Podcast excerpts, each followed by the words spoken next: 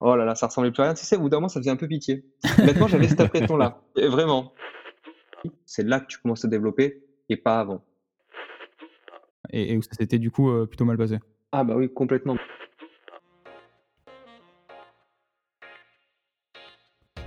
Bienvenue sur Lance-toi et Code, le podcast des développeurs qui entreprennent.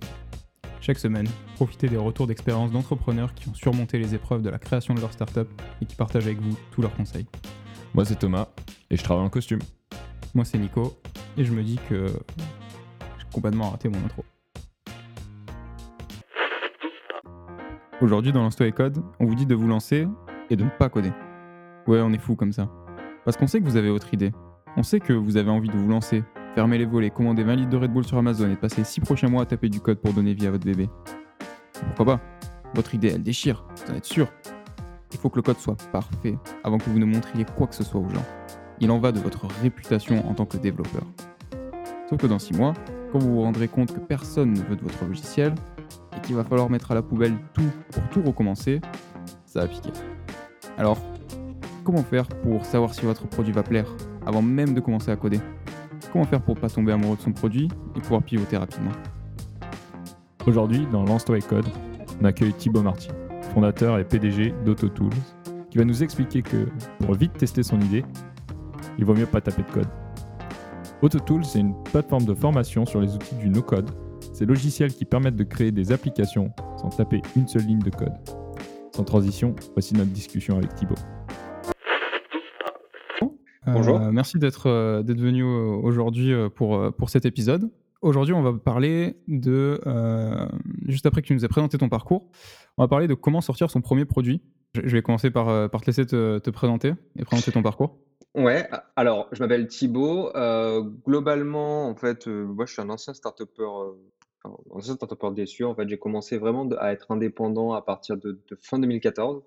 J'ai lancé ma première boîte, ben, du coup, courant 2015, sur, à la suite d'un startup week-end. Enfin, c'était une boîte. Bref, j'ai fait pas mal d'erreurs quand j'ai lancé ma boîte. Et, euh, et en fait, à la suite de ça et de pas mal d'expériences, euh, surtout notamment de ratage de boîte, parce que je pense que j'ai monté, c'est auto, ça va être ma quatrième ou ma cinquième boîte.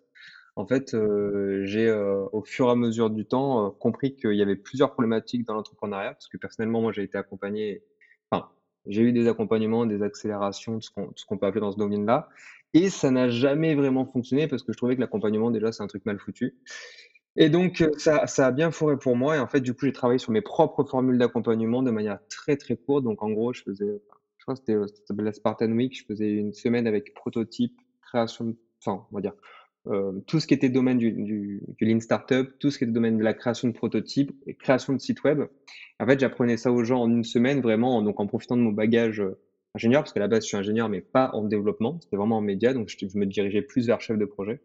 Et en fait, euh, quand j'ai, euh, quand j'ai trouvé cette formule-là, ça a vachement bien marché et, et du coup, en fait, je faisais un truc assez intensif. Ça a duré deux ans, hein, la Spartan. C'était un truc assez intensif. Et, euh, euh, du coup, en fait, ce qui était intéressant, c'est que bah, j'ai vu passer à peu près 200 à 300 startups. Donc, je tournais vraiment notamment à Marseille, Aix et Avignon. Et ce qui tr- très intéressant, c'est qu'en fait, euh, on arrivait à des résultats qui étaient assez viables finalement sur deux ans. Mais le problème, c'est qu'il manquait la brique de développement. Et à force de manquer la brique de développement, ça, c'était compliqué parce que genre en mode euh, en fin 2018, euh, on a lancé un, événement à la White Call School, donc avec 30 développeurs. Et là, les résultats ont été complètement différents, c'est-à-dire bien au-dessus de ce qu'on attendait. Et on s'est dit, mais en fait, en, une semaine, euh, tu fais comment pour intégrer du dev dedans? Et c'est là que le no-code, on a entendu parler du no-code et que je me suis formé entièrement au no-code sur Bubble bah, la première fois il y a il y a deux ans à peu près. Et c'est comme ça que j'ai basculé et que j'ai créé Auto.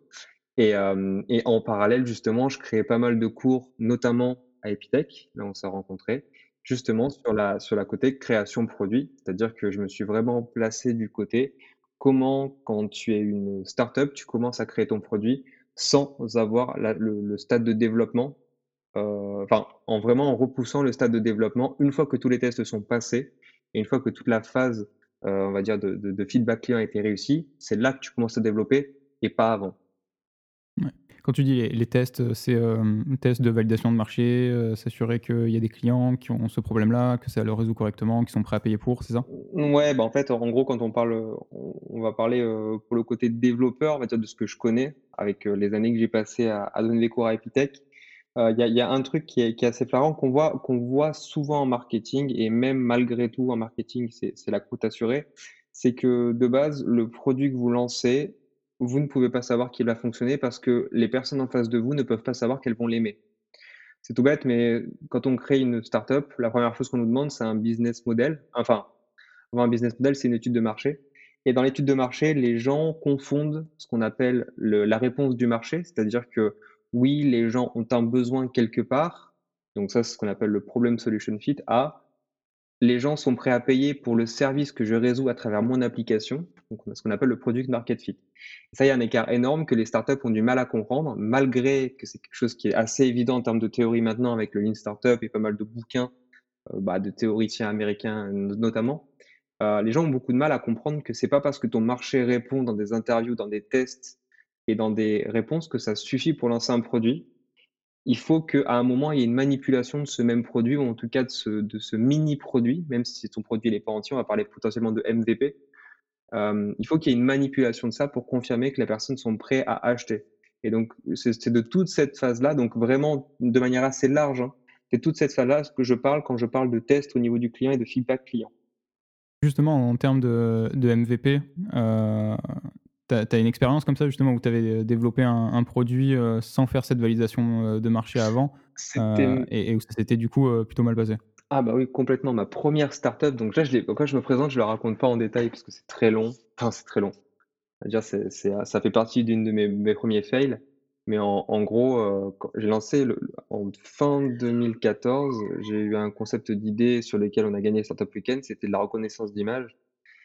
Et en fait, on l'a axé sur à destination de la mode féminine. Donc 2014, reconnaissance d'image, c'était quand même assez tôt. On utilisait des services qu'on utilisait en en jeu vidéo, Vuforia notamment, c'était plus du démo, de la démonstration qu'autre chose. Mais ça fonctionnait, c'est-à-dire qu'on arrivait à sortir un prototype, une démo produit, heu, très, très rapidement. Et heu et donc le principe, c'était que, mmh, on voulait mettre en place le principe de reconnaissance, alors non pas forcément de de de vêtements parce que c'est on s'est aperçu au cours de route que c'était impossible, mais le principe effectivement qu'on puisse adapter donc le le le segment mode féminine, c'était ça qui m'intéressait. Alors je dis pas m'intéresser en termes d'intérêt profond, honnêtement, en fait, je n'avais rien à carrer.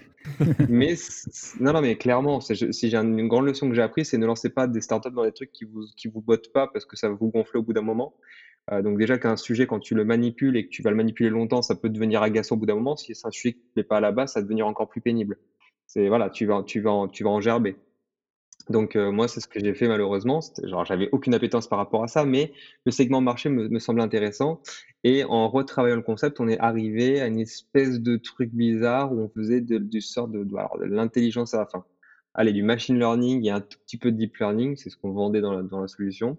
En gros, à partir de la du du corps de la femme, donc en fait du du modèle féminin, vous savez, en O, en H, en X, je crois, enfin voilà, heu, on arrivait à déterminer les meilleurs vêtements possibles et en fait, à côté de ça, on avait justement utilisé un système de photos pour reconnaître les vêtements, les attribuer à des listes et justement pouvoir permettre aux magasiniers notamment de pouvoir, heu, trouver des vêtements qui vous correspondent et le but, c'était que le service en magasin soit parfait.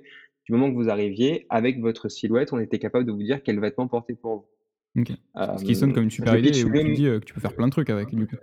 ah bah, je le pitch beaucoup mieux maintenant qu'à l'époque, hein, clairement. Mais le problème, c'était qu'on avait oublié une chose, ou en tout cas, à l'époque, c'était quelque chose qui était quand même, majoritairement, une chose impossible, hein, déjà, on on s'était vraiment beaucoup cassé le cul sur la techno, on avait passé, à on avait testé du Xamarin, après on a passé en React. Heu, déjà à l'époque du React, parce qu'effectivement, c'était le le dev que j'avais avec moi qui était mon meilleur pote, Mhm. heu, il il il kiffait, il des trucs là-dessus. Mais en fait, on tournait en rond, hein, enfin honnêtement, on n'avait même pas testé notre produit, qu'on était déjà en train de le créer. Et, heu, et ce qui s'est passé, c'est qu'on s'est aperçu à un moment qu'on aurait une petite problématique qui était quand même assez grosse. C'était que les magasins qu'on visait nous disaient un truc tout bête, c'est, heu: «J'ai pas besoin que mon j'ai pas besoin de passer par une interface technique pour savoir de quoi ma cliente a besoin». Et du coup, on s'est Ah. retrouvés, mais genre, on a fait un four complet. En fait, au lieu de penser que c'était une idée con concrète qui était super, parce que nous, c'était dans la main des magasiniers, on voulait pas que ce soit dans la main des utilisateurs parce qu'on avait peur que ce soit mal employé. Parce que, bah, pour parce que tu as besoin d'une base et en fait, la base, elle est au niveau du magasin, donc on pouvait pas ouvrir la base à tout le monde, à part recommander le magasin. C'était compliqué de faire une comparaison comme ça, sachant en plus que le magasinier n'avait pas, heu, forcément une une base réelle, fallait la construire, donc c'était très compliqué. Donc on s'est dit: «Autant vu que les utilisateurs, c'est compliqué au niveau de la com, on va les mettre dans les mains du magasinier. Et en fait, on s'est aperçu de ça, c'est-à-dire que le magasinier, non seulement ne trouvait pas l'intérêt technologique, parce que selon types de magasins, tu n'as pas une, aisance à la technologie de la même façon. Et surtout, bah, que les mecs nous disaient, euh, bah, en fait, j'ai pas besoin de vous pour conseiller ma, ma cliente. Et alors qu'on n'avait pas, on avait des blogueuses en lien, on avait, enfin, on avait tout le truc derrière, on avait tout le truc un peu construit. Sauf qu'on n'avait pas vu le côté en mode, ouais, mais moi, j'ai pas besoin de vous, j'ai pas besoin de technologie pour savoir quoi vendre. Ça nous a fait ça nous a mis un petit coup quand même. Bon, après, il y a des il y a des magasins, à force de discuter avec eux, de trouver des solutions et essayer de trouver des des modèles, on est devenus potes, hein, mais on a décidé six mois plus tard d'annuler parce que on était tellement en train d'essayer de changer de modèle, de pivoter pour que ça rentre et pour faire une startup que c'était plus le cas de: «Je résous un problème, mais forcément, je veux faire une startup». Et du coup, ça avait plus de sens. Tu vois, on est, on est passé de la mode vestimentaire femme à la mode vestimentaire homme. Ça avait encore moins de sens. On est lancé un espèce de club veste. Oh là là, ça ressemblait plus à rien. Tu sais, au bout d'un moment, ça faisait un peu pitié. Honnêtement, j'avais cet impression-là. Vraiment. Et à, et à côté, en plus, on était dans un écosystème un peu start-up. Donc, en fait, euh, j'étais en train d'être un peu déçu au bout de six mois. Enfin, je veux dire, moi, ça a eu un impact sur ma vie. Ça a été pas plus mal hein, à la fin, mais, euh, mais ça, ça a été compliqué. Enfin, j'ai fait beaucoup de sacrifices pour ça. Et au bout d'un moment, en fait, tu t'aperçois au bout de tes six mois à avoir cravaché. Donc on se retrouve en fin 2015. Euh, donc j'ai claqué déjà un an de chômage, c'était super, à, faire pas grand chose finalement, enfin en tout cas si, à faire plein d'itérations de produits pour, pour pas grand chose. Mais surtout je m'aperçois que l'écosystème où on est, en fait, je suis pas le premier, c'est-à-dire que chaque, chaque, chaque batch, on voyait de nouveaux entrepreneurs avec des rêves plein la tête qui, qui essayent de faire des startups qui au bout de six mois, euh, soit se l'avouent que c'est un four complet, soit se l'avouent pas et continuent. Et encore, nous, on a failli euh, prendre des crédits bancaires à 30 000 euros, alors que j'avais pas besoin. Mais on a failli nous convaincre qu'il fallait le faire. Et on a refusé au dernier moment. Alors j'imagine aux personnes qui claquent 30 000 euros finalement, doivent avoir un crédit bancaire, doivent se lancer là-dedans. Et tu sais, genre, au bout d'un moment, tu es allé trop loin pour venir en arrière et faire un aveu. Tu peux peut-être trop loin, tu vois. Tu peux pas dire, genre, je suis en train d'échouer, il faut que je m'arrête. Ouais, as un billet d'engagement qui fait fois, que tu peux, tu peux plus t'arrêter et du coup, tu continues à, Ouais, mais je pense qu'il y a des gens qui partent loin et qui se mettent en danger comme ça, hein et je trouve qu'aujourd'hui, il y a un petit peu enfin, un peu moins sûrement parce qu'il y a quand même plus de connaissances, je veux dire, faire les erreurs que j'ai faites à mon époque, heu, avec ce qui existe comme documentation, exemple, il y a beaucoup de choses, mais à l'époque, il fallait dire qu'il y avait un espèce de gros rêve du du montage de start-up. Il y a beaucoup de conneries qui sont dites et encore maintenant sur le montage de start-up et surtout tu as des gens qui derrière n'ont pas envie de monter des boîtes, enfin ils ont envie de monter des boîtes, ils n'ont pas envie de résoudre des problèmes. Et le vrai problème de ça, c'est que finalement, euh, en fait, tu as envie de te faire un kiff, quoi. Sauf que quand tu te fais un kiff, c'est bien quand ça dure, euh, je sais pas moi, genre une semaine de vacances, tu t'éclates, tu fais n'importe quoi, c'est bien. Tu sais, la deuxième semaine, tu commences à douiller, tu dis bon, faut que je revienne à la réalité. Bah, c'est des trips comme ça d'un an où les mecs, ils sont un, ils se font un kiff complet, mais ils s'aperçoivent pas qu'ils sont en train de se mentir, de se tromper, et, et ils continuent justement parce qu'ils sont trop engagés loin et, et, ça devient risible au bout d'un moment. Et les incubateurs, les accélérateurs ne sont pas forcément là pour les aider parce que, à mon sens, c'est un piège. Et j'ai deux questions qui me viennent à l'esprit. La première, c'est euh, comment est-ce que toi, et en général, comment est-ce que tu conseillerais à quelqu'un euh, pour décider, OK, euh, là, ça marchera jamais, il faut que j'arrête.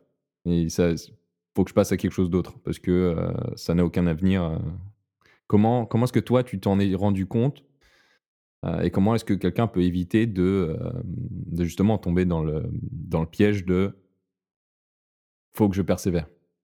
C'est compliqué à analyser parce que d'un côté, certains pourraient me dire oui, mais tu t'es pas acharné assez, euh, tu aurais dû continuer, etc. Il y a des gens qui te sortent l'exemple de, Airbnb ou Blablacar qui sont acharnés pendant 7 ans. et je vois encore des boîtes hein, qui sont acharnées pendant 7 ans, mais je dirais que les, les boîtes qui s'acharnent pendant 7 ans, elles pivotent plusieurs fois et elles ont des insights de dire que c'est pas parce que ça fonctionne pas maintenant que ça fonctionnera pas plus tard. Elles ont quelques ventes, elles ont un truc du marché qui montre que ça répond. Moi, avec Auto, c'est ce que je connais euh, aujourd'hui. Tu vois, j'ai des insights du marché qui me disent, OK, ça marche, c'est sûr, ça marche. On a, on a un produit market fit. Ça n'a pas forcément le décollage d'une startup tout de suite. De toute façon, c'est pas forcément, pour moi, à mon sens, je pense que beaucoup de startups n'en sont pas. C'est des, très belles TPE, des, des potentiels futurs PME, mais pas forcément des startups au sens où on l'entend normalement. Mais euh, je dirais que si tu veux continuer un projet sur lequel tu n'as pas forcément confiance, il faut des insights du marché qui t'indiquent au moins que tu as un contact avec tes utilisateurs, qu'ils sont prêts à payer pour un service et qu'ils sont satisfaits de ce service. Même si tu n'en as pas énormément, il faut que tu aies au moins l'adéquation des trois pour confirmer que tu es dans la bonne voie, parce que sinon tu tu peux pas continuer autant, tu, tu vas te fatiguer. Et surtout, si tu n'as pas ça et que tu changes ton concept en permanence, je dirais qu'au bout de trois pivots, si ça matche toujours pas, c'est que le concept en lui-même est pas bon et qu'il faut potentiellement arrêter. Parce que je dirais ceux qui réussissent le mieux, c'est ceux qui n'ont pas d'ego et qui peuvent basculer rapidement parce que justement, euh, ils ont cette faculté-là à regarder les chiffres de manière objective. L'autre erreur de la startup, c'est d'aller dans le, dans le sens un peu fallacieux de se dire euh, c'est pas moi qui est mauvais, c'est des gens qui comprennent pas et de se mentir en permanence et d'aller jusqu'au fond en disant voilà, je vais pas regarder mes chiffres, je vais pas vraiment écouter le truc, je le sens et je vais continuer. Ce qu'on fait hein, tous au bout d'un moment. Mais le problème, c'est qu'au bout d'un il faut aligner un truc, il faut que tu aies une repère, il faut que tu aies une base en disant si je fais pas ça, j'arrête, sinon tu n'arriveras pas. Et c'est ce qu'on a fait au bout d'un moment, on s'est dit, euh, voilà, en septembre, si on fait pas tant de chiffres, euh, au moins en nombre d'utilisateurs, on arrête. Parce que le problème derrière ça, c'est que bien entendu, alors je, l'ai un peu sauté tout à l'heure comme explication, mais moi, dans mon business, euh, enfin dans mon, étude de marché, tout les 200 personnes qui m'ont répondu, les 200 personnes, elles étaient OK, elles étaient prêtes à payer, la solution, elles la voulaient, etc. Enfin, je veux dire, les solutions en magasin, ils la voulaient. Les magasiniers que j'avais interrogés, ils étaient OK aussi. J'avais une liste de, de 50 magasins qui m'avaient donné leur préaccord. Enfin, je veux dire, j'avais plein de trucs qui me disaient que comme quoi c'était OK. Ok. Mais du moment que tu leur as mis dans la main, c'est totalement différent. Les gens, quand ils n'ont pas à s'engager, ils vont pas te dire non. Enfin, les gens sont naturellement, pour le coup, assez bienveillants.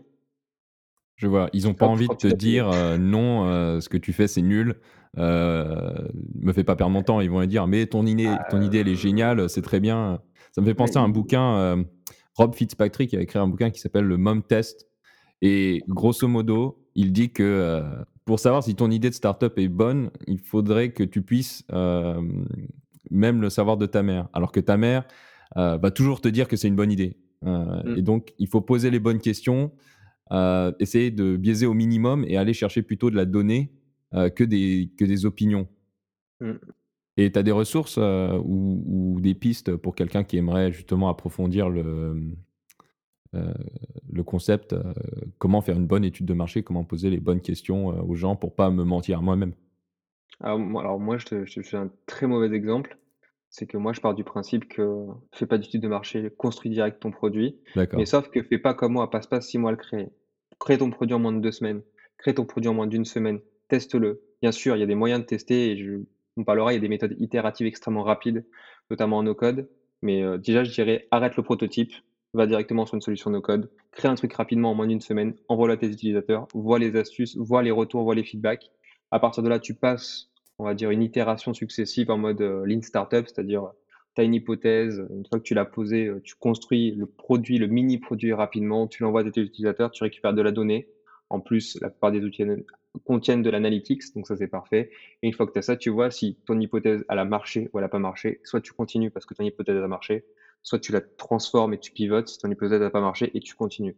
Aujourd'hui, je pense qu'avec la techno qui évolue, avec comment le monde évolue, on n'a plus le temps de faire une étude de marché. Moi, c'est simple, quand je suis allé voir la banque, euh, j'avais, j'avais peur hein, de l'étude de marché, c'est honnêtement un enfer. Je lui ai dit, est-ce que je dois faire une étude de marché? Ils m'ont dit, est-ce que vous avez des chiffres qui prouvent que vous avez raison?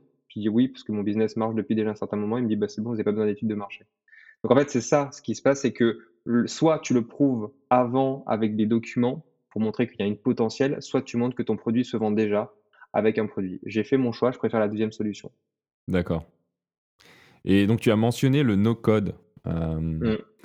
Est-ce que tu pourrais euh, en parler un peu plus euh, Par exemple, qu'est-ce que c'est pour un néophyte ou quelqu'un qui, qui débarque? Le no-code, c'est quoi?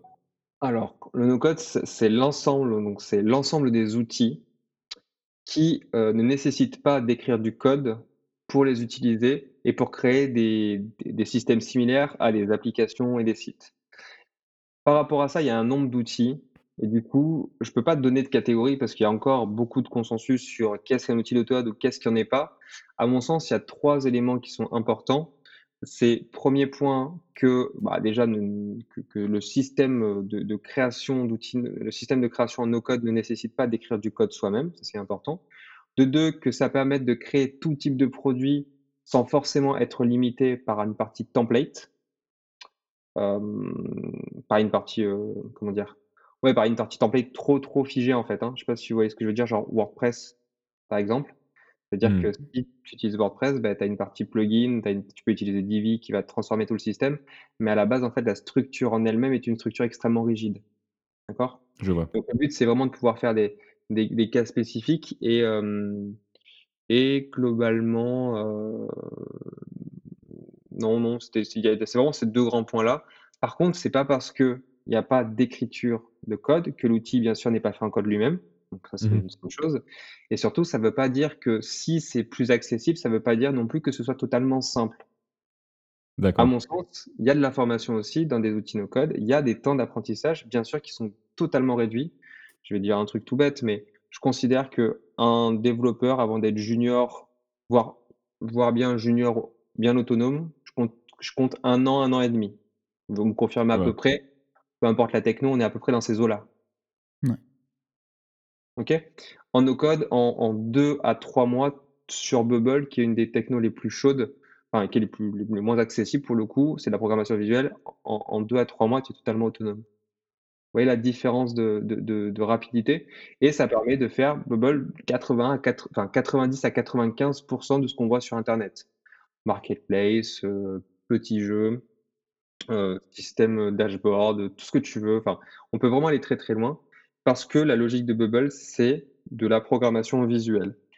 C'est-à-dire qu'ils ont vraiment pensé à un système où il y a d'un côté un écran visuel qui permet de poser des éléments. Ces éléments-là vont permettre de taper dans une base de données, soit en entrée de données, soit en sortie, c'est-à-dire vraiment en appel. Hem, de l'autre côté, tu as tout ce qui est un système de workflow qui permet de construire des des schémas compliqués et surtout, tu n'es pas limité aux actions puisque tu écris l'action en direct.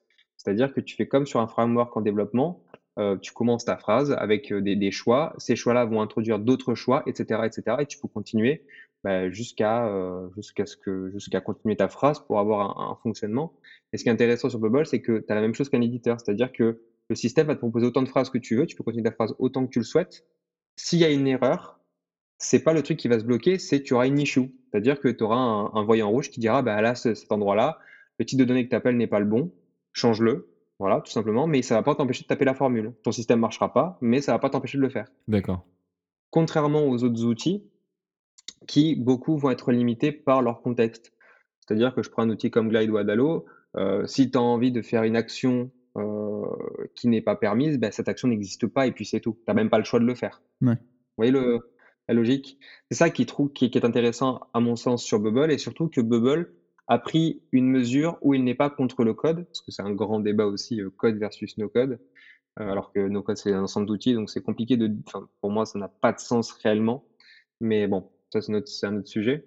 C'est de dire que en gros, tu peux rajouter du code dans Bubble et que le meilleur no-codeur, en tout cas le meilleur bubbleur, est un développeur. Parce que l'intérêt justement, c'est de compléter ce que tu ne peux pas faire en Bubble avec justement du code si tu en as envie. C'est ça qui est fort en fait. Tu parlais de dire, heu, le clivage, heu, code, no code a pas forcément, heu, pas forcément lieu d'être, c'est plus, heu, un ensemble d'outils, donc c'est une manière de faire. Tu disais aussi que, finalement sur Bubble, qui est très, très complet, en quelques mois, tu peux, tu peux être avoir un niveau assez avancé et pouvoir, réellement développer des applications, ce qui serait pas le cas de quelqu'un qui devrait apprendre à coder en, je sais pas, en React ou en ou en Python ou peu importe. Finalement, est-ce que, tu considères que cette rapidité d'exécution et d'apprentissage, hem, e elle fait toute la différence ou pas forcément? Dans le sens où, moi j'aime bien ta première anecdote en fait, cette histoire de projet que tu as lancé parce que, heu, je pense qu'elle est super représentative de ce que tout le monde fait au début. C'est de dire, heu: «OK, avec la techno que je sais maîtriser, je suis capable de faire ça. C'est une super idée, on peut faire des trucs de fou». Tu te lances effectivement, tu te fais plaisir parce que c'est amusant et cetera. Et puis après tu te rends compte que, bah, au final, ça résout aucun problème et que personne n'est prêt à payer pour ça. Et heu, du coup les projets d'après, bah, tu essaies, heu, de en priorité, heu, identifier, heu, une problématique et de dire: «OK, je vais essayer de résoudre ça. Heu, c'est quoi la meilleure manière de le faire?» est-ce que ça va être de coder, pas coder, faire du code, du no code, peu importe? L'idée ça va être de d'abord identifier ça. Est-ce que tu penses du coup que, ce 1er projet aurait, pris une tournure différente si au lieu de développer et de faire du code pour ce, pour le pour le la solution, tu avais utilisé des outils de no code? Est-ce que le résultat aurait été le même, mais tu t'en serais rendu compte plus facilement? Ou est-ce qu'au final tu aurais réussi à dépasser, heu, ce problème? Non, non, je pen je pense que le problème, comme je t'ai dit, heu, l'ensemble d'erreurs que j'ai faites, il est multiple. C'est-à-dire que j'ai fait une erreur sur, heu, sur le marché que je considérais comme viable ou non. J'ai fait une erreur sur, le le en fait, moi, j'avais pas de problème fonctionnel réellement. C'est pas genre les mecs qui me disaient: «Mmh, ouais, ça me va, mais j'ai pas compris» ou «Ça va, mais je préférais ça». C'est les mecs me regardent en mode, euh, bah, je vois pas pourquoi je, vois pas pourquoi j'ai besoin de vous. C'est vraiment un problème de, base, de fond même. C'est pas un problème de forme. Ma, ma, ma problématique a été vraiment que au lieu d'aller vraiment poser des bonnes questions, je me suis entêté sur l'étude de marché et j'ai complètement foiré euh, ma, compréhension client. Pourtant, j'avais les techniques marketing, etc. Et en fait, j'ai compris plus tard que l'intérêt de tout ce qui était euh, lean startup, etc., c'était vraiment de partir sur comprendre l'utilisateur, non pas au sens de l'étude de marché, mais de le comprendre dans ses réels besoins et buts qu'il cherche à accomplir. Il y a quelque chose qu'on apprend en produit, c'est de dire tout d'abord, le concept, notre concept, il faut qu'il soit clair. Il faut qu'il tienne en une phrase. Cette phrase, c'est une proposition, une proposition de valeur. Très simplement, bah, Airbnb, c'est euh, réserver un appartement chez l'habitant, tu vois. Ça, c'est la proposition, c'est la, la, première solution que je propose. Derrière ça, je vais mettre une promesse donc en fait, euh, pourquoi j'irai prendre chez Airbnb? Enfin, qu'est-ce que cherche l'utilisateur en tout cas quand il va chez Airbnb? Il cherche à réserver un appartement chez l'habitant pour vivre une expérience dépaysante. Donc une vivre une expérience qui, soit dingue. C'est justement pourquoi, en fait, limite le track record d'Airbnb, c'est ça, c'est la meilleure expérience possible dès la première fois.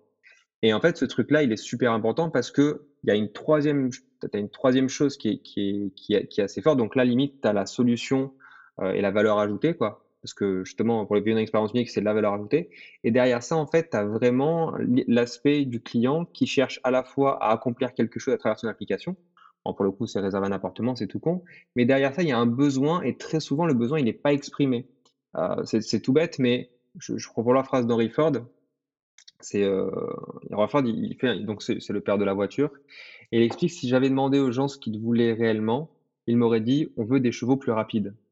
Et c'est ça le problème de l'innovation, c'est que très souvent, quand on veut quelque chose qui n'existe pas, enfin, quand on veut proposer quelque chose qui n'existe pas encore, qu'est-ce qu'on propose à ses utilisateurs? Soit mon système est totalement innovant et je ne peux même pas l'expliquer, clairement, parce qu'ils ne peuvent pas le comprendre, ils l'ignorent. Soit je me fixe à des repères qu'ils peuvent aisément comprendre. Alors les repères, c'est quoi hein? Très souvent, c'est les grosses boîtes, c'est Facebook, c'est Tinder, c'est Airbnb et tout. Et dans ces cas-là, on est forcément comparé aux plus gros. Et dans ces cas-là, les gens, ils ont une façon de faire qui est de dire, plutôt que de me retrouver dans la comparaison, mais de faire quelque chose extrêmement bien, même si je suis comparé, ben, ils ont envie de rajouter par peur de manquer. C'est genre, il faut que ce soit avec de l'IA, il faut que ce soit hyper intelligent, il faut que ça fasse le café, il faut que ça fasse, sais, genre, euh, si je te donne un exemple tout bête, c'est, je suis en train de faire une vidéo justement à ce propos-là. J'explique aux gens justement que on va créer une application qui permet de trouver des restaurants euh, pour éviter Enfin, ma, femme est allergique à l'arachide, mais genre chaud, genre trace et présence.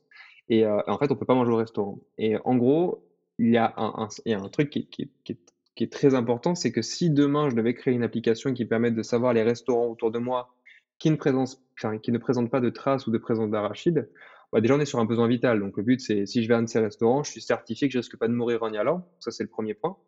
Et en fait, cette application-là, hein, c'est une très bonne proposition de valeur. Exactement, mais surtout, ce qui est tout bête, c'est que, heu, très souvent, les gens, ils sont directs dans: «Je vais proposer les 20 000 restaurants autour avec une notation, heu, avec les différents plats» et cetera et je dis: «Non, non, moi, ce que je veux voir, c'est que, mmh, j'en veux pas 20 000 restaurants. Moi, je veux juste les les 3-4 restaurants autour de moi qui ne risquent pas de me tuer». Ça veut dire que les 3-4 restaurants, tu es allé les voir. Parce qu'il faut savoir que quelqu'un qui est allergique aux traces et présence d'arachide, heu, le risque de mourir, il ne fait pas confiance facilement à une machine il a, ou un algorithme. Il a besoin que la personne se soit portée garante pour ça. C'est là où je dis, j'explique le, vrai besoin derrière l'utilisateur. Là, c'est un besoin de sécurité. On peut reprendre la pyramide de Maslow, c'est hyper con, hein, mais c'est que si tu ne me garantis pas, toi, en tant que personne, que je ne vais pas mourir en y allant, je ne vais pas faire confiance. Peu importe le, besoin d'accomplir, c'est-à-dire d'aller manger au restaurant. Enfin, peu importe le but à accomplir. Et c'est ça que les gens ne comprennent pas, c'est que faire quelque chose de base, ça peut être extrêmement efficace pour une application du moment qu'elle est bien faite. Et ensuite, ça demande même pas de la technique. C'est-à-dire que si demain tu me proposes euh, une application, alors pas un prototype parce que c'est pas assez bon, mais euh, une application no code, euh, pas qui fasse la réservation, mais qui permette juste de réserver auprès d'un opérateur et moi derrière j'appelle le, le, le, le, restaurant et je réserve pour toi, l'utilisateur il n'en saura rien. Donc en fait, toute la beauté et toute l'intelligence du système, elle n'a pas à être visible. Airbnb, tu ne sais pas comment ça fonctionne derrière. Uber non plus. Et tu t'en fous du moment que ça répond à ton besoin. Et les gens partent directement dans le fait de il faut absolument que mon utilisateur sache à quel point c'est brillant derrière, c'est bien réfléchi. Et je pense que les gens se trompent par peur de faire quelque chose de trop simple et donc d'être ridicule parce que c'est trop simple.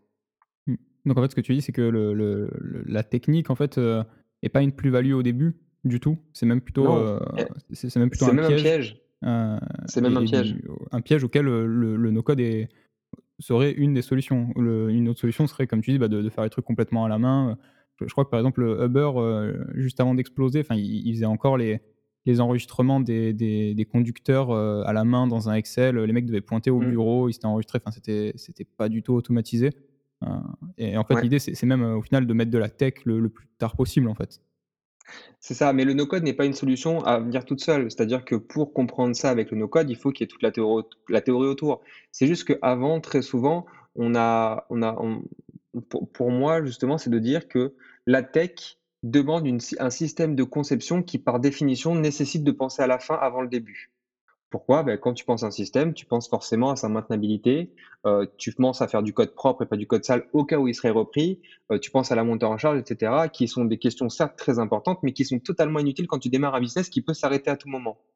Et d'ailleurs, c'est ça le principal défaut, heu, des devs qui reprochent au no-code, c'est de dire, «Ouais, mais tu peux pas scaler, ouais, mais au niveau RGPD, c'est pas sécurisé, ouais». En fait, le problème, c'est ça, c'est de dire, en gros, ça, on s'en fout quand ton produit, il risque de mourir demain. Ça, c'est quelque chose qui est un problème dit de riche. Pourquoi? Parce que tu sais très bien que ton TJM, ne serait-ce que ton TJM à la journée, va faire éclater ma facture pour une application toute bête. Et c'est un truc, c'est ça pour moi je trouve ça très, très malhonnête parce que d'un côté, les devs viennent dire du mal de quelque chose qu'ils ne connaissent pas alors qu'ils en ont vraiment vaguement entendu parler, hein. C'est un peu l'image de Wix ou de WordPress, hein, heu, je veux dire, heu heu, se mettre sur Wix, c'est facile pour avoir un avis parce que ça prend quelques secondes. Mais va demander à quelqu'un de se mettre sur Bubble, de comprendre le système et de venir me donner son avis. C'est pareil, nous on viendrait pas on viendrait pas chier sur votre techno ouv ouvertement, parce que ça aurait pas de sens, on pourrait pas en parler. Ouais. Par contre, à l'inverse, vu qu'il y a eu du code derrière, les mecs se sentent tout permis et j'entends très souvent, hein, des discours qui sont totalement, heu, obsolètes sur un langage enfin sur, heu, de la comparaison no code. Tu vois? Ils disent juste ils disent no code, déjà ils ont perdu parce que no code ne veut rien dire et donc c'est ça, c'est encore oui, encore une boîte noire on maîtrise rien, heu, c'est nul. Mais frère, il y a 0,3 % de la population mondiale qui sait coder. Si peu? Dire quel intérêt de oui, si peu. Parce qu'en fait, je vais dire un truc, mais développer, c'est un truc de riche. Savoir développer, c'est un truc de riche. Il faut de l'électricité, il faut un Il ordinateur, faut un ordinateur, il il faut de l'électricité il faut et il vouloir faut du c'est ça, il faut vouloir le faire. C'est-à-dire que même si tu as un peu d'internet et un peu d'électricité, le temps que tu as pour le faire est tellement long que tu pourras jamais l'utiliser. Je le dis, j'ai voulu faire une formation JS toute bête, on m'a dit: «Heu, c'est 250 heures». Je fais: «Heu, ouais, mais hem, techniquement 250 heures, c'est un peu long, quoi». Mais pourquoi? Mais parce que c'est inaccessible de base. C'est quelque chose où seul un pourcentage mineur de la population peut le faire et du coup, si tu si tu engranges déjà qu'en France, on a une pénurie de développeurs liée au principe que tout simplement, bah, il y a eu même si c'est il y a beaucoup d'évolutions, c'est une pénurie de développeurs qui qui est structurelle. C'est qu'il y a tellement de startups et de besoins derrière que forcément tu as une pénurie de développeurs, c'est obligatoire.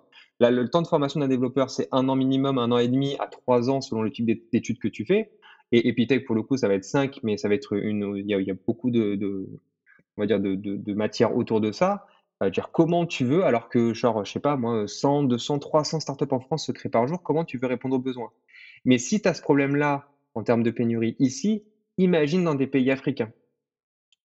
Nous, on a souvent des gens qui te disent: «On n'a pas de développement chez nous, on n'a pas de développeurs chez nous» ou les développeurs coûtent très, très, très cher. Si tu reprends le même calcul, si tu as de la pénurie ici, là-bas, c'est pas de la pénurie, c'est carrément un désert technique. Pourquoi? Parce que le développement, c'est quelque chose quelque chose qui appartient aux pays riches, en fait, tout simplement et du coup, bah, forcément, heu, quand tu parles de développeurs, heu, quand tu parles de no-code, ce qui est intéressant chez eux, c'est que non seulement c'est que c'est quelque chose qui s'apprend beaucoup plus vite, il y a déjà des des des possibilités, un partenariat avec Kigali au Rwanda, heu, donc déjà de base. De 2, c'est accessible de manière rapide et facile puisque ce qu'on dit, hein, c'est que nous, on est une plateforme qui facilite.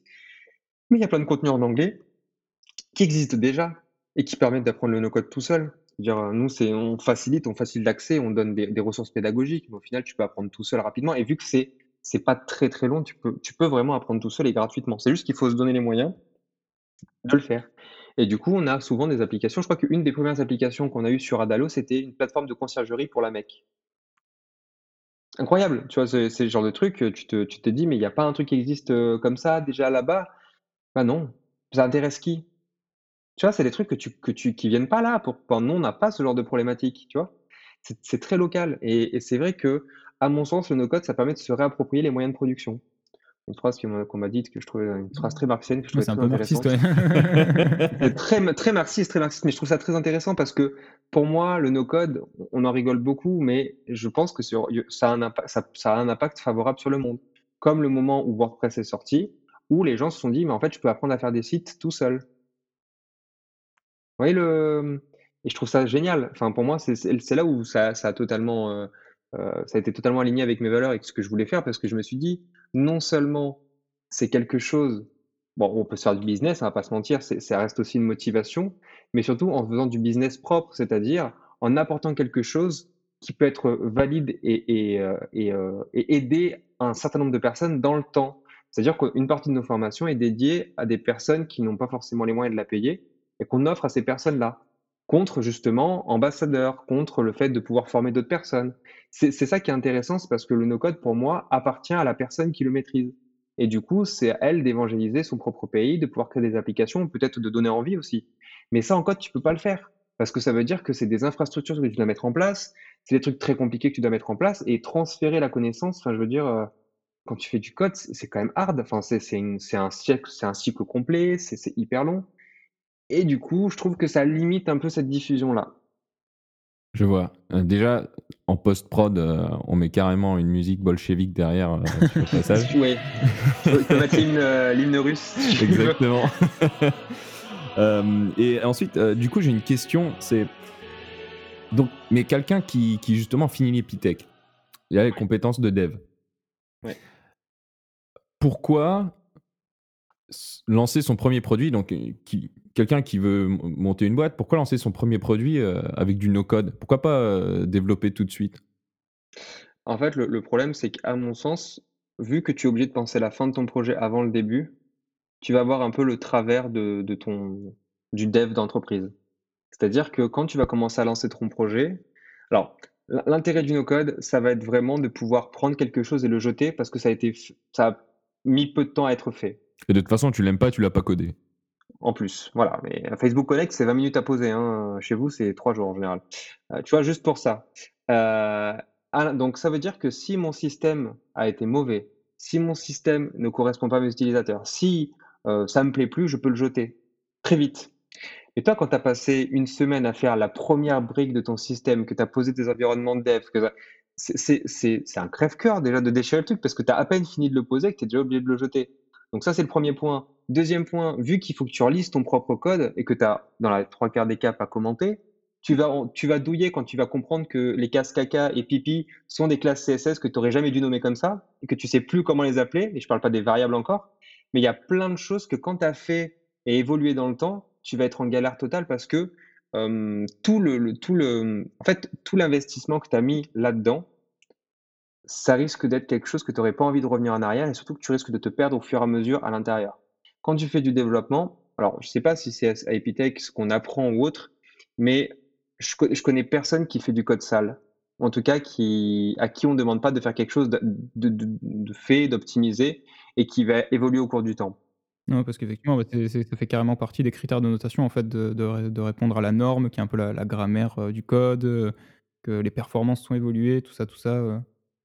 Mais c'est surtout que, au final, vu que tu es formaté là-dedans, tu vas passer une fois, tu vas l'écrire une première fois, deuxième fois, tu vas le corriger, troisième fois, tu vas l'optimiser. Et tu as pas encore passé la stade de: «Je le propose à des utilisateurs», que dans ta tête, tu vas dire: «Non, c'est pas assez bon, je vais rajouter quelque chose» et ça, tu as déjà perdu une semaine à 2 semaines. C'est ça qui est extrêmement compliqué, c'est qu'il y a vraiment une phase où tu rentres dans ton produit, tu deviens amoureux de ton propre produit, on va pas se mentir, une fois que tu l'as bien codé, tu connais des potes qui sont qui sont dev vénères, heu, ils tombent amoureux de leur propre sauce. Ils sont très contents, tu vois? Et le problème, c'est qu'ils sont plus contents d'avoir fait du beau code que d'avoir fait quelque chose qui est utilisé par quelqu'un. Parce que ça devient ton bébé. Même moi, mon application en no code que j'ai total enfin, Auto est totalement fait en Bubble, hein, je tiens à préciser. Je suis tombé amoureux aussi de mon propre produit et ça a été un crève-cœur de faire des itérations et de tout changer. Mais par contre, au bout d'un moment, tu t'aperçois aussi que tu peux que en fait, tu as des utilisateurs en face et que eux ne voient pas ce que toi tu vois. Et du coup, le no-code, ce qui est intéressant, c'est que de un, tu peux aller extrêmement vite par rapport à ça et surtout surtout, bah, vu que c'est visuel, tu peux, comment dire? la ba la la base de construction, c'est visuel. Alors que vous, la base de construction en code, c'est pas du tout visuel, c'est, au fait de compiler que ce sera devenu enfin, que ça deviendra visuel. Ah ouais, là, c'est la création c'est super abstrait, en fait, c'est très, heu Donc c'est voilà, donc ça te demande énormément de réfléchir à des trucs qui sont hyper éloignés et à mon sens, tu es déjà trop loin par rapport à la modification. Tu as une célérité aussi de modification et d'apprentissage qui est très compliquée.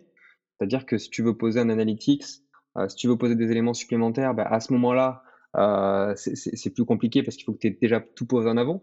Il y a aussi des tendances comme la Jamstack, vous avez sûrement déjà entendu parler, où là, on est entre le no-code et le développement. C'est-à-dire que c'est plus du côté développeur. On utilise du JS, on utilise beaucoup aussi d'API, heu, qui permettent de remplacer les services qu'on aura codés soi-même et c'est cool parce que justement ça se rap ça se rapproche du du circuit d'itération rapide en disant: «On n'a pas besoin de faire du propre, on n'a pas besoin de faire de l'optimisé, si c'est pour tester un concept et le faire évoluer». Aujourd'hui, les outils permettent de le faire très rapidement.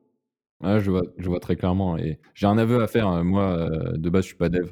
J'ai fait des études d'ingénieur, mais heu, mais plutôt côté, statistique, heu, maths appliquées et et donc mais j'ai appris moi-même, parce que j'aime bien bidouiller, à, à créer des petites applications web et je dois t'avouer que faire l'interface c'est painful, ça fait mal. Je déteste ça. Aligner le truc, heu, savoir quel pourcentage mettre en bootstrap pour que ce soit responsive, c'est horrible et donc heu, je vais aller voir Bubble parce que je connaissais pas et hem, je me demande si je peux faire le back-end, donc toutes les la partie maths, la partie stats qui m'intéresse, sur les données, créer les bases et ensuite faire, l'interface sur Bubble et essayer de de lier les 2, heu, pour pas perdre du temps à aligner des boîtes.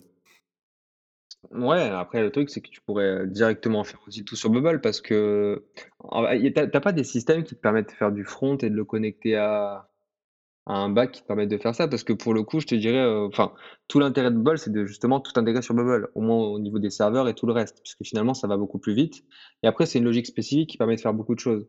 Par exemple, sur Bubble, si tu as besoin de rajouter une API, soit tu as une API qui est créée par des devs et dans ces cas-là qui est accessible dans la bibliothèque globale, soit gratuite ou payante, soit tu peux créer tes propres API et du coup, tu peux relier tout ce que tu veux du moment que tu maîtrises un peu de low code. Par exemple, tu prends un Postman, tu crées tu testes les API, heu, tu fais tu fais ton get ou ton post et à ce moment-là, bah, tu récupères les données ou tu fais évoluer et cetera et cetera. C'est ça qui est cool, c'est que finalement tu te rapproches un peu de ces logiques-là. Mais après je sais pas si Bubble est en uniquement en front avec un back-end extérieur, ce soit vraiment la solution la plus intéressante. Non, je vois, je comprends très bien, mais heu, non, évidemment, l'infrastructure, tout ça, heu, encore une fois, je moi, je trouve pas ça très excitant. Moi, ce qui ce qui m'intéresse, c'est vraiment, heu, bah, en fait, créer les modèles derrière. Un une exemple, un exemple typique, je sais pas, heu, par exemple, une application toute bête, heu, avec un petit modèle, machine learning derrière qui, va prédire, je sais pas moi, l'exemple classique, tu prends une photo, d'une fleur, et ça Ouais, donne, quelle fleur c'est, voilà, quelle fleur c'est. Moi, L'application, le front-end, tout ça, enfin, les serveurs et cetera, j'ai vraiment pas envie de m'en occuper, j'ai envie de faire le le modèle et donc heu, faire le modèle, heu, avec qui tourne avec une API, heu et ensuite, connecter mon API en fait, à mon application Bubble. Ça, ça Eh serait bah, tu sais tu sais quoi? Il y a des trucs comme ça qui existent, genre Peltarion, qui permet c'est un truc ouais, qui permet de faire du machine learning, justement à travers des outils qui permettent de créer ton modèle de machine learning, sans forcément avoir à coder. Mais par contre, effectivement, créer ce modèle de machine learning, rien qu'en soi, c'est vraiment des maths, hein. D'ailleurs, on regarde, hein, ça c'est hyper intéressant et maintenant ils communiquent justement avec Bubble et par exemple, maintenant ils te permettent de faire un exemple, un une application qui reconnaît les rayures de voiture et donc te permet, en fonction de ton ta voiture, te dit si c'est rayé ou non. Alors c'est tout bête, mais tu peux aller très, très loin. C'est pareil, il y a un truc qui m'intéresse aussi, c'est le le GPT-3, donc par rapport à l'IA pure, heu, ça aussi c'est des trucs intéressants. On attend d'avoir des possibilités que quelque chose sorte par rapport à Bubble sur ça, mais c'est la communauté de développeurs, en fait, qui fait évoluer la communauté de Bubble, hein, donc forcément on on est lié à ça, on est lié à eux. Je Et vois. juste une dernière métaphore pour bien expliquer ça, parce que les les gens vont me dire: «Oui, mais attends, pour créer un projet et cetera, c'est pas forcément propre», heu, voilà. Heu, en fait et et que tout le monde me dit aussi un truc où, heu, parce qu'on est habitué comme ça, c'est de dire, heu: «Il faut forcément du dev pour faire un projet». Enfin, il faut forcément du dev, tu auras besoin de toujours des développeurs. Et je dis: «En fait, il faut pas confondre une chose, c'est qu'on ne cherche pas à remplacer les développeurs. C'est pas du tout ça le but. Si je devais comparer Bubble à enfin, faire une métaphore pour Bubble, je dirais que Bubble, c'est ce que la musique est à la est au solfège. C'est-à-dire que tu as pas besoin de savoir comment sont composées les notes, tu as pas besoin de faire du solfège pour faire de la bonne musique. Tu peux faire de la musique, ça peut être très, très cool. Par contre, du moment que tu as envie de monter un orchestre, du moment que tu as envie d'écrire des partitions complexes, du moment que tu as envie de faire quelque chose qui puisse être effectivement euh, à un moment très didactique et, être transmis, oui, tu as besoin de solfège. Pour le coup, le solfège, c'est le code, c'est le côté pureté, c'est le côté technique, c'est le côté long à apprendre et pas forcément toujours sexy. Mais par contre, faire un projet, c'est faire de la bonne musique. Tu peux te faire un kiff, c'est pas forcément propre, mais du moment que ça fonctionne, qu'est-ce qu'on s'en fout? C'est clair. C'est tellement punk comme c'est tellement punk comme, comme, comme métaphore, j'adore. Non, mais c'est trop bien, c'est trop bien. Et, cette phrase, le pire, c'est qu'elle est d'Emmanuel euh, Strajnov, qui, qui, est le fondateur, un des deux fondateurs de Bubble. Et Bubble a 8 ans. Euh, les mecs, ils ont posé leur, euh, enfin, ils ont posé leur bol sur la table pour assumer ça pendant pendant 8 ans, à l'époque où il y avait personne qui, voulait aller là-dedans. Les mecs, ils ont tenu 8 ans. Ils ont fait, enfin bref, c'est impressionnant. Et ils n'ont pas tenu un coup de levée de fonds. Hein, ils ont tenu vraiment pour les utilisateurs. Ils ont fait une levée de fonds en 2019 qui est de 6 millions, qui, qui est rien. ils sont restés, ils ont, ils sont montés leur chiffre à 30. C'est pas c'est pas de crâner, hein, pas du tout. Mais par contre, ils ont une façon de concevoir les choses qui est hyper, hyper euh, tournée vers le fait de dire, jusqu'à maintenant, on plie l'homme pour qu'il s'adapte à la machine pour faire des projets. Aujourd'hui, nous, on veut que ce soit la machine qui se plie à l'homme pour faire des projets. Et je trouve ça énorme. Ouais, c'est beau. Ouais, on peut mettre une musique émouvante si tu veux. Ah d'accord, là, musique émouvante. Là, tu peux aller euh, Ça tu peux creuser le truc. musique émouvante euh, tournant vers une musique épique. Est-ce que tu as euh, une success story d'un de tes clients ou des personnes que tu accompagnes qui te vient à l'esprit? Quelqu'un ou une entreprise qui a utilisé justement le no-code qui ça a très bien marché? Alors, ouais, ouais, alors, il y en a plusieurs. Alors, j'ai plus, j'ai deux exemples à te fournir. Un plus exemple, c'est pas forcément une success, c'est une success story personnelle. Le deuxième, c'est success story pour sa boîte. Local Hero, c'est euh, Alexandre Talon, c'est un mec qu'on a, interviewé il y a pas longtemps, qui était, euh, lui avait une start-up euh, dans l'ESS, donc l'économie sociale et solidaire, sur les dons. Et en fait, ce qui s'est passé, c'est que ils ont été, ils avaient, comme tout assaut, très souvent, ils ont des devs un peu, un peu bénévoles. Et évidemment, le, le dev bénévole, bah, finalement, quand tu demandes des modifications, il va te dire, bah voilà, c'est pas avant trois mois parce que j'ai du boulot à côté, ce qui est totalement normal. Et en fait, ils sont arrivés dans, dans, dans la complexité où ils avaient, euh, pendant le Covid, justement, bon, toutes les entreprises ont été en difficulté, notamment bah, ce côté-là aussi dons, et sauf que c'est des endroits où il y a beaucoup de besoins parce que il y a eu le Giving Tuesday où c'était un gros, gros événement. Je crois que normalement ça se passe en hiver, mais là ils l'ont fait un peu plus tôt. Et justement, le but, c'est l'endroit où tu peux collecter le plus de dons, justement, parce que c'est une journée faite pour ça. Et euh, eux, euh, par rapport à ça, ils avaient vraiment un objectif de rendu pour le Giving Tuesday. Et, euh, et le dev leur dit, bah, en fait, ce que vous demandez, c'est impossible. Et leur application telle qu'elle ne fonctionnait pas du tout, alors qu'ils avaient déjà une application React. Et donc, en fait, le mec a trouvé mon auto, il a pris les tutos, il a pris la formation, et en 5 jours, alors c'était du 10-15 heures par jour, hein, il arriva à sortir son produit pour le Giving Tuesday. Et il a réussi à faire marcher son application à tel point que justement, ça leur a redonné un, un nouveau souffle justement pour, pour relancer l'évolution de leur projet. Et maintenant, il a une roadmap complète sur le développement de son application, tout en Bubble. Et il se met à côté en freelance Bubble parce que parce, parce qu'il s'éclate. Quoi. Donc ça, c'est une success story parce que le mec en 5 jours, a bon, un coup de vénère, attention, hein, mais mais euh, c'est lui qui, c'est de lui, hein, la, la, réappropriation des moyens de production, enfin de lui et Marx, mais voilà, il dit pour moi c'est exactement ce, truc-là. Euh, et, et, de l'autre côté, il y a une autre success, enfin, une success story mais personnelle. Ça a été Florian Gaspin, c'était, c'est un des, des, un des créateurs de la de, la Dark Kitchen, Madame Poutine, qui a introduit la Poutine. Je sais pas si on a introduit la Poutine en France, mais en tout cas, lui, il a une chaîne de resto. Et euh, j'ai des profils totalement atypiques. Et, ce qui est intéressant, c'est que lui, ça a été un des premiers à créer, donc à prendre la formation Google qui venait de sortir hein, vraiment. Elle était très très. C'était le premier utilisateur à, l'acheter. Elle était une semaine après qu'elle soit sortie. Euh, et en fait, euh, lui, il voulait l'utiliser, utiliser Bubble parce que il voulait, il avait déjà eu des expériences avec du dev et ça s'était mal fini. Et lui, il voulait utiliser des outils pour créer euh, bah, un, dashboard et un back-office pour son entreprise. Madame Poutine, c'est quoi? C'est pas un restaurant, c'est une dark kitchen, c'est-à-dire qu'ils n'ont pas de terrasse. Ils ont simplement un système où ils sont, euh, ils sont fournisseurs pour des, des, plateformes comme Uber Eats et Deliveroo et autres, c'est-à-dire qu'ils fournissent la nourriture et ça a directement apporté. Et eux se concentrent vraiment sur le côté cuisine en fait. Euh, voilà. Et en fait, euh, vu qu'ils livrent sur les, sur les deux trois plateformes, bah, c'était un enfer à gérer par rapport aux différents livreurs ou quoi. Et en fait, il a commencé à créer son produit sur Bubble. Sauf qu'il a tellement aimé ça qu'il euh, s'est dit, je vais aller revendre mes restaurants et je vais directement tout passer et je vais devenir freelance Bubble. Aujourd'hui, c'est ce qui c'est ce qu'il fait. Donc, c'est assez impressionnant parce que justement, il y, a un, changement total de vie et surtout, il y a une passion qui se crée derrière qui est, heu, bah, une passion et une liberté. C'est-à-dire quand tu bosses dans un dans un resto, d'à côté, tu as pas beaucoup de liberté et donc les mecs ont totalement changé de vie comme ça, donc victoire personnelle par rapport à ça et je suis très content, quoi.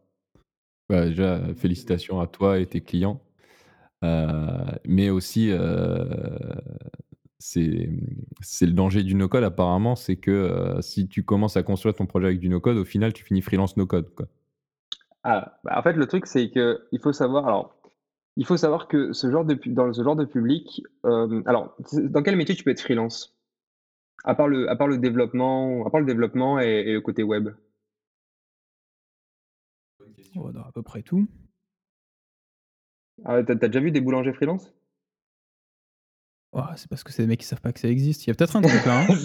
Ouais. c'est ils sont pas, Ils ils sont pas, pas dans le dans mindset, pas, startup nation, voilà, ils sont pas boulangers nomades. Ils pourraient être boulangers nomades, tu vois? Ouais. Dans les coworks, aller faire le pain dans les coworks, je veux dire, ce serait totalement, heu, voilà, totalement innovant. En fait, non, c'est qu'en réalité, les métiers, heu, les métiers designers et cetera, tout ce qui se passe dans le web permet de faire, dans la plupart des cas, du freelance. C'est-à-dire du moment que tu as ton ordinateur sous la main, tu peux faire du freelance. Ouais. Mais, heu, quand tu es as un resto, quand quand, heu, enfin, dans la plupart des cas, tu où tu fais du marketing ou quoi, certaines personnes déjà n'osent pas se mettre en freelance parce qu'elles savent pas quoi vendre, hein. De toute façon, elles Ouais. sont potentiellement très, très salariat et de l'autre côté, heu, tu as des métiers où, comme le resto, bah, les personnes, frais freelance, ça n'existe pas et donc ce sont des personnes qui se disent freelance. Pourquoi? Parce que déjà, elles ont envie de de de valider leur expérience. Je pense qu'en dev, il y a rien de mieux que de faire des projets de clients et de plusieurs clients pour savoir où tu en es et de progresser. Bah, avec du Bubble, c'est pareil. Si tu es sur un projet, bah, au bout d'un moment, en fait, tu vas t'enterrer dedans parce que tu auras vu les mêmes fonctionnalités. À part les optimiser, tu pourras aller pas aller plus loin. Au bout d'un moment, tu as aussi besoin de de d'avoir d'autres projets et le le fait d'avoir un client derrière, c'est hyper intéressant. De 1, c'est un client, heu, qui a des besoins différents des tiens et donc t'oblige à réfléchir et de 2, bah, c'est un client qui te paye, donc c'est encore mieux. Donc à mon sens, c'est pas le fait de Bubble, c'est surtout que le fait qu'ils ont jamais eu l'occasion d'être freelance avant, tout simplement. Mouais. Finalement, est-ce que si tu as commencé avec, heu parce qu'on on sort complètement de au le début, c'était de dire, heu: «Ouais, on peut utiliser Bubble, les outils, heu, no code parce que tu prototypes super vite, c'est top et tout». Est-ce que finalement, quand tu utilises ces outils-là, après, tu es enfermé, à devoir les utiliser à plus long terme? Ou est-ce que vraiment, tu as d'autres possibilités, plus tard? Non, non, à mon sens, à mon sens, tu peux faire vraiment ce que tu veux. Tu peux même les mixer, les croiser. Alors, pas tous les outils parce que je pars du principe alors, il y y a 2 courants de pensée. Enfin, il y a 2 courants de pensée. C'est pas des courants de pensée, heu, à proprement parler, hein, mais c'est, on va dire, des façons de faire. Moi, personnellement, je suis plutôt parti du côté Bubble et du côté Adalo parce que j'aime des applications qui conservent tout à l'intérieur. C'est-à-dire que je suis plutôt, heu, du type, je vais utiliser Bubble pour je vais choisir l'outil en fonction de ce qu'il va me permettre de faire et heu, je vais pouvoir compléter avec les systèmes qui sont à l'intérieur de l'outil. Voilà. De l'autre côté, tu as de l'outillage à la Zapier, enfin, tu as l'outillage à la Zapier Integromat, Webflow, des trucs comme ça, où pour le coup, c'est je vais utiliser 5-6 outils que je vais mixer entre eux. Sais, c'est un peu la logique Airtable, quoi. Heu, moi, je suis moins fan de ce genre de logique, hem, parce que je trouve que maintenir un outil, c'est compliqué, alors en maintenir 5 à 10, c'est très chiant. Heu, payer un outil, c'est compliqué, alors en payer, en payer 10, c'est aussi très, très cher et je trouve qu'au bout d'un moment, en fait, ce genre de système me alors peut-être parce que je l'ai pas assez utilisé, une fois de plus, heu heu, Zapier Integromat, je les manipule, mais c'est pas à haut niveau. Heu, je trouve ça je j'ai pas confiance. J'ai toujours peur qu'un truc foire quelque part, j'ai toujours peur que mon workflow s'arrête ou voilà et du coup, j'ai l'impression que pour manipuler une application complexe, ça fait très vite usine à gaz. Alors qu'au final, peut-être pas du tout, hein, mais j'ai l'impression que quand tu utilises une plateforme type SaaS, c'est vrai que le fait que ça aille vite, que tout réponde bien et cetera et que ce soit vraiment en en dispo, heu, en temps réel, pour moi, c'est important que tout soit intégré sur la plateforme et que ça réagisse en fonction de ça. De l'autre côté, ça veut dire que tu es obligé de maîtriser l'outil correctement pour l'utiliser. Alors qu'avec effectivement le mélange de plusieurs outils, c'est beaucoup plus facile parfois de mettre le pied dedans, même si tu apprends plus 5 outils au lieu de 1, heu, c'est vrai que ce sont des petites phases d'outils à apprendre et du coup, ça peut aller très, très vite. Donc c'est vraiment 2 façons de penser, heu, qui font que qui font que tu peux basculer de l'un à l'autre, mais voilà, c'est des trucs différents et ensuite, effectivement, je dirais qu'apprendre de nouveaux outils et ne pas s'enfermer là-dedans, ça va nécessiter soit de 1 que tu as envie d'aller plus loin et de construire et de continuer à construire ton truc, donc tu es pas du tout limité au no-code. Je pense qu'à mon sens, tu peux passer du no-code au code et tu fais ce que tu veux. C'est juste que dans le cas où moi, Bubble, je je veux dire, j'en suis à 2 ans de Bubble, donc j'a j'adore ça, je suis passionné. Aujourd'hui, je vois pas l'intérêt de changer, mais c'est plus par conviction personnelle qu'autre chose. Je pense qu'à terme, si je m'ennuie, je changerai d'outil. D'accord. Donc pour répondre à ta question, non, je suis pas enfermé. C'est juste que, à mon sens, les personnes que je forme sur Bubble, comme moi-même, elles aiment tellement ça, parce qu'il faut savoir que c'est des personnes qui, qui n'ont jamais pu développer d'application de leur vie et à qui on a toujours dit, vous êtes tech, c'est pas pour vous. faut savoir que, voilà, enfin, c'est quelque chose que vous entendez pas euh, à Epitech, mais chez nous, ou dans beaucoup d'écoles, on vous dit, euh, alors, euh, vous, c'est le marketing, mais la tech, c'est pas votre souci. C'est pas votre problème. C'est pas, c'est pas pour vous. Tu vois, c'est euh, limite, euh, ouais, vous- il y a des gens intelligents pour ça. Vous embêtez pas. Voilà, vous les payez, et vous embêtez pas. C'est con comme discours, mais vous embêtez pas. Tu vois. Euh, voilà, c'est bon. À mon sens, c'est le pire moyen de, de rendre justice à un métier ou de d'essayer de, de- d'échanger, de communiquer. Mais bon, voilà, c'est des, quand les gens ils comprennent rien, euh, ils préfèrent arriver au raccourci de, latex, c'est pour des, personnes spécifiques ou autres. Et à l'inverse, tu as encore la dent dure sur des, sur des clichés de développeurs, hein. sur le côté euh, mec qui communique pas, très nerd, euh, très, il y, a- ça qui, perdure quoi. Il y a un dernier aspect du, no-code qu'on n'a pas, pas abordé qui est est-ce que ça pourrait être des outils que tu utilises un peu comme, comme éclaireur? Je, dis ça dans le sens Uber pendant très longtemps, alors je sais plus si c'est encore le cas, euh, ils avaient plus ou moins deux équipes de développement. Ils avaient euh, une équipe qu'ils appelaient un peu euh, growth hacking et une équipe de développement plus classique. Et l'idée de la, team de, la team growth hacking, c'était vraiment faire des trucs mal codés, sales pour le coup, mais qui délivraient très très vite, qui allaient tester des features, qui allaient tester des trucs sur le marché. Et si ça prenait un peu, euh, aller le renvoyer l'idée à, à l'équipe de dev qui allait le, le faire correctement et puis que ça s'intègre dans le, le monstre tentaculaire que, de développement que doit être Uber aujourd'hui. Euh, Est-ce que c'est quelque chose qui pourrait être fait euh, Ouais. ou que tu conseillerais? Ouais, ouais. On utilise, oui, oui, complètement. En fait, euh, c'est une partie qu'on appelle intrapreneuriat ou même vraiment une application métier. C'est-à-dire que, alors, il y a aujourd'hui, il y a des PM, donc, de- de- ouais, de- à chaque fois, je me confonds entre PM, Product Manager et PO, on va dire PM, pour le coup, qui travaillent vraiment sur l'aspect euh, itération produit. Et euh, la, véritable problématique quand tu as une équipe et même une business unit liée à ça, c'est que le test et l'itération sur un produit nécessitent du développement, qui est du développement techniquement à perte, puisque du moment que tu le fais, si ton, si ton hypothèse ne fonctionne pas, c'est une partie de dev que tu supprimes complètement. Soit les devs n'ont pas de temps, enfin, c'est quelque chose qui est, compliqué à mettre en place. Le, no-code, justement, est une aide extrêmement précieuse parce que déjà, tu, augmentes ta célérité euh, énormément. Tu diminues euh, la friction par rapport au développement puisque justement, euh, on n'est pas sur une stack de développeurs et donc tu peux employer des personnes qui sont techniquement moins, on va dire, qualifiées et donc moins chères, ça aussi. Et de l'autre côté, tu permets à une itération une boucle itérative en termes de feedback beaucoup plus euh, efficace, puisque les scénarios que tu places sont beaucoup plus liés à l'outil, et donc vu que c'est visuel, bah, tout le monde comprend. Je rappelle juste que un product manager ou un product owner, peu importe, il n'est pas forcément technique, et très souvent la problématique dans les boîtes, c'est qu'on donne tout aux développeurs, c'est-à-dire que j'ai une, une envie de faire quelque chose, je donne au développeur et je lui explique, mais le développeur, lui, il n'a pas ce que j'ai dans ma tête. Donc, en fait, on, va échanger 3, 4, 5, 6 fois à travers des documents, à travers des, euh, un ensemble des, schémas ou quoi, pour essayer de se comprendre et de parler le même langage. Vous avez imaginé le- les allers-retours comme déjà c'est chiant, alors qu'en no code, finalement, c'est visuel, on parle tous le même langage. Aujourd'hui, pareil pour un designer. Euh, quand tu vas à un designer que tu fournis à un développeur, je suis désolé, je trouve, je trouve ça aberrant, mais c'est le développeur à intégrer la maquette, s'il n'est pas intégrateur, du designer. C'est-à-dire que le designer, il a conçu quelque chose, mais il va le laisser faire faire à quelqu'un d'autre. Et après, on s'étonne que les, lignes ne soient pas droites. Mais moi, je suis développeur, mais c'est infernal. Je, n'ai rien à péter de faire de recopier ton truc. Ça, c'est du pissage de code. Hein. C'est, du, du pissage de ligne pur et dur, quoi.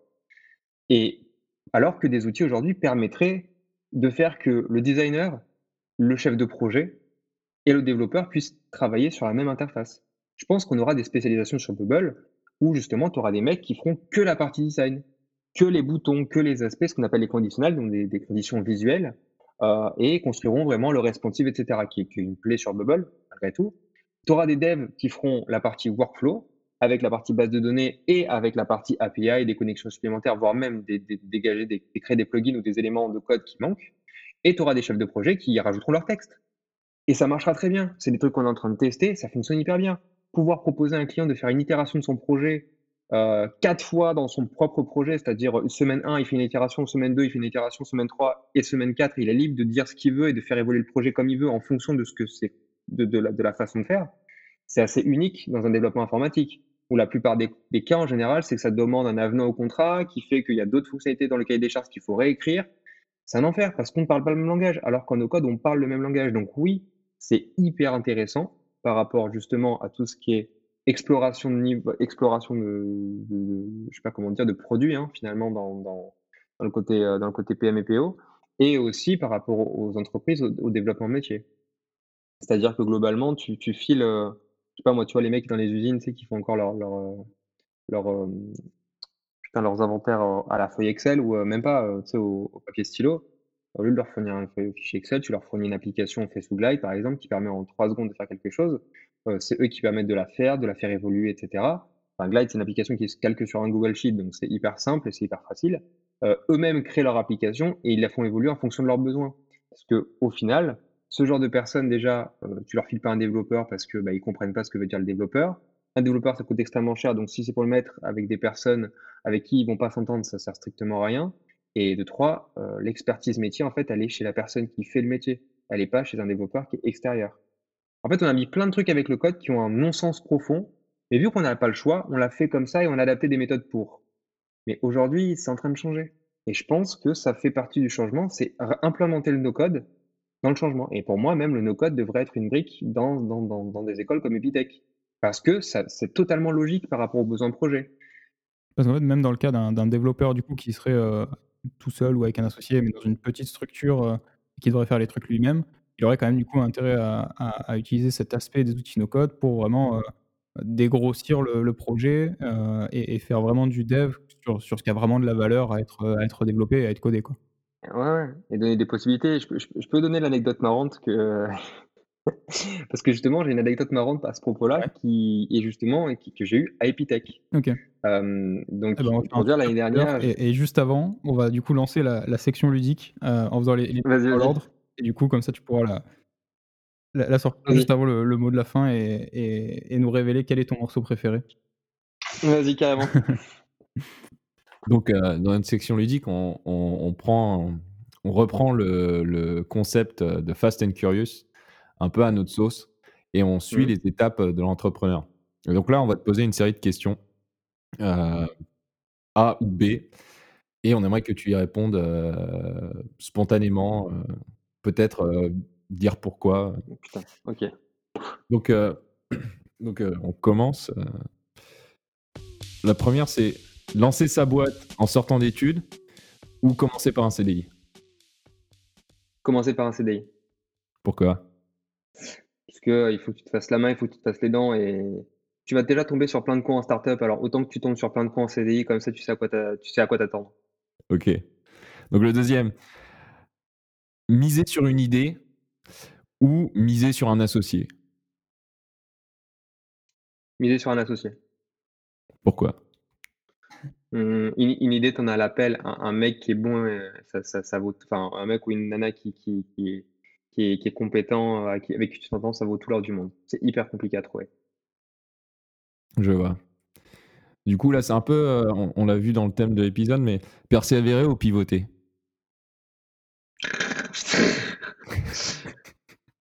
Euh, persévoter. Euh, euh, mais, ça, marche. ça, marche, on est d'accord. Approuvé. Mais tu peux expliquer? Non, il n'y a, pas de bonne, a pas de bonne réponse. Il y, a des fois où tu le sentiras qu'il faut persévérer, tu auras des insights, et des fois, il faudra pivoter, et, voire même abandonner, tu vois. Mais ça, ça, c'est pas l'un ou l'autre, il n'y a pas de bonne réponse. Je vois. Et du coup, rentabilité ou croissance? Je dirais, euh, tu payes avec des, tu payes avec des, euh, c'est quoi, c'est si tu payes avec des cacahuètes, auras tu récupères, auras des singes. Donc en fait, je pense qu'il faut croissance. Ça, c'est if you, if you, euh, c'est quoi, c'est quoi la phrase avec peanuts là? You get monkey. Je connais pas. C'est if you get, if you get peanuts, you get monkey. je, vois, je vois le concept. Donc croissance. C'est ça. Euh, Bootstrap et bière ou Vici et champagne? Bootstrap et bière. C'est parce que tu préfères la bière. Alors déjà, même les, euh, les, les VC, c'est, euh, c'est, en, gros, faut savoir que c'est c'est une bourse, c'est-à-dire que tu as des mecs qui croient potentiellement en toi et qui vont parier sur toi. Euh, si tu dois plus séduire des personnes pour croire en toi, euh, c'est parce qu'elles voient le potentiel que tu as. Mais si tu as du potentiel, ça veut dire que si tu étais seul, potentiellement tu pourrais le faire aussi. Je pense que le VC, c'est juste repousser le vrai problème, c'est trouver ta traction et ils vont te faire gagner du temps. Et tu pourras arriver aussi à gagner ta thune parce que du moment que tu gagnes ta thune, t'inquiète pas qu'il y a d'autres personnes qui vont venir te voir. Et à ce moment-là, tu pourras avoir le VC, ton produit et de la bière. C'est juste une question de temps. Je vois. Ok. Multicasquette ou multistagiaire? Multicasquette. Et ça, c'est perso. C'est, euh, je pense que euh, tu, tu, tu donnes à un stagiaire que ce que tu maîtrises toi-même parce que ça sert strictement à rien. Croissance organique ou growth hacking? Euh, je dirais gros hacking parce que c'est un peu la tendance, mais euh, c'est, c'est- en fait, des, des fois, faut mieux se dire que. En fait, le truc, c'est ça, ce qui me gonfle aujourd'hui, c'est qu'on utilise des mots qui veulent plus rien dire et on enlève leur sens premier. Genre, gros hacking aujourd'hui, ça veut plus rien dire du tout. Tu vois, genre, les mecs, ils oublient que la, meilleure strat la plus gratuite, c'est c'est, c'est la croissance organique, c'est-à-dire euh, du SEO. Ça nécessite, genre, d'écrire des textes et au bout d'un an, c'est hyper rentable. Juste que les gens sont tellement obsédés par faire du, bullshit word sur LinkedIn qu'ils se disent, ouais, il faut absolument faire du growth. Alors que le growth, c'est pas du tout ça, en fait. Le growth, c'est un mindset, un mindset d'évolution. Donc, euh, ouais, je te dirais, c'est hyper cool si effectivement il y a, il y a ce mindset-là autour, mais ça s'oppose pas du tout à la croissance organique. Le, le, le growth sans, sans croissance ne veut rien dire non plus. Le mec relou. Non, non, très clair, très clair. Et la Ah, dernière, t'as des questions du style euh, pâté ou pizza, tu vois, dis, ah, merde, euh, c'est des questions simples, tu vois. ouais. Ah, avant, avant de la dernière, du coup, pâté ou pizza? Ah, pizza. Ok, ouais, pareil. Euh, et pour finir, PDG d'une grosse boîte ou euh, gros exit, vendre à Google et s'en aller? Ah putain, PDG d'une grosse boîte. Je- ça me ferait, ouais, je je, je t'avouerai, je, je me pose souvent cette question-là, c'est, c'est un peu le, le gros truc. Je sais pas si j'aimerais être le PDG d'une grosse boîte, mais d'un côté, je me vois pas lâcher mon projet à quelqu'un. C'est, c'est dur, hein. C'est des, tu as- tu sais, t'as monté ton truc tellement avec tes tripes que. Ça devient ton bébé, quoi. Et je sais même pas si, ouais, mais je, je sais même pas si j'ai envie d'être, euh, d'être PDG, oui, mais d'une grosse boîte, je sais pas, tu vois. Je, je, je me dis juste que j'ai envie que, je préfère faire une belle PME que, que, que, que essayer de flamber le truc en, en un an en faisant une, en faisant une start-up euh, qui vole très très haut avec euh, 200 personnes sous, sous elle, tu vois. Et je me dis, est-ce que tous les matins, quand je me lève, est-ce que je pourrais, je pourrais toujours kiffer dans la même boîte? Est-ce que j'aurais toujours la même passion de faire ce que je fais et je serais toujours aligné avec ce que je veux faire? Ou à ce moment-là, si j'étais très gros ou si je devais revendre, je serais dans les conditions de quelqu'un qui devrait décider pour moi ce qui est bon ou pas pour ma boîte. C'est toujours ce que je me dis quand tu fais du VC ou quand tu es, euh, quand es dans ce cadre-là. Il y a un mec qui te dit hop, hop, hop, les gars, euh, là, euh, je trouve que tu fais pas assez d'argent. Ouais, mais on est bien parce qu'on on se maintient et on fait des trucs et on va sortir un prochain produit. Ouais, mais moi, je veux de l'argent. Enfin, tu vois, je veux un truc, voilà. Et ça, je sais pas. Ouais, c'est c'est c'est ça, c'est que j'ai du mal à j'ai du mal vraiment à me projeter, à savoir. Et j'ai du mal à me dire aussi que le PDG, c'est pas quelqu'un qui arrive à mettre les mains dedans, qui qui qui, qui prod plus. Et, euh, et c'est peut-être ça mon problème, hein, c'est que je devrais, je suis peut-être pas fait pour être le PDG de ma propre boîte, tu vois. À Mais terme. c'est- le beau problème à avoir. Ouais, c'est clair que c'est le bon problème. C'est euh, c'est c'est toujours mieux effectivement que que qu'en être au stade où tu sais pas où ça va. Et euh, mais c'est c'est tellement, c'est c'est quelque chose que tu vois pas venir en fait. C'est ça décolle et et après tu te poses des questions. La plupart des gens qui, qui pensent qu'ils vont réussir avant d'avoir commencé à le faire, c'est qu'ils n'ont jamais monté de boîte. Bon, c'est un peu normal. Heureusement que, t'imagines, heureusement que tu es motivé avant de commencer, sinon, euh, putain, Ouais. comment faire quoi? Ok, bah ça clôt notre Fast and Curious, merci beaucoup. Euh, du coup, pour revenir à ton anecdote euh, amusante, marrante que tu On on as épité. coupé, mais. euh, Hein? On t'a complètement coupé, là. Il y avait tout. Non, non, non, t'inquiète, t'inquiète. euh, Anecdote et. J'étais j'étais bien parti, j'ai plus envie, voilà. non, non, mais c'est- c'était surtout à Epitech, en fait, lors de la Moonshot, on avait dit un paquet, enfin, on avait, je on avait vraiment, mon, but, c'était vraiment de faire que les gens réalisent un produit, mais sans coder. Et le but, c'était vraiment de pas coder.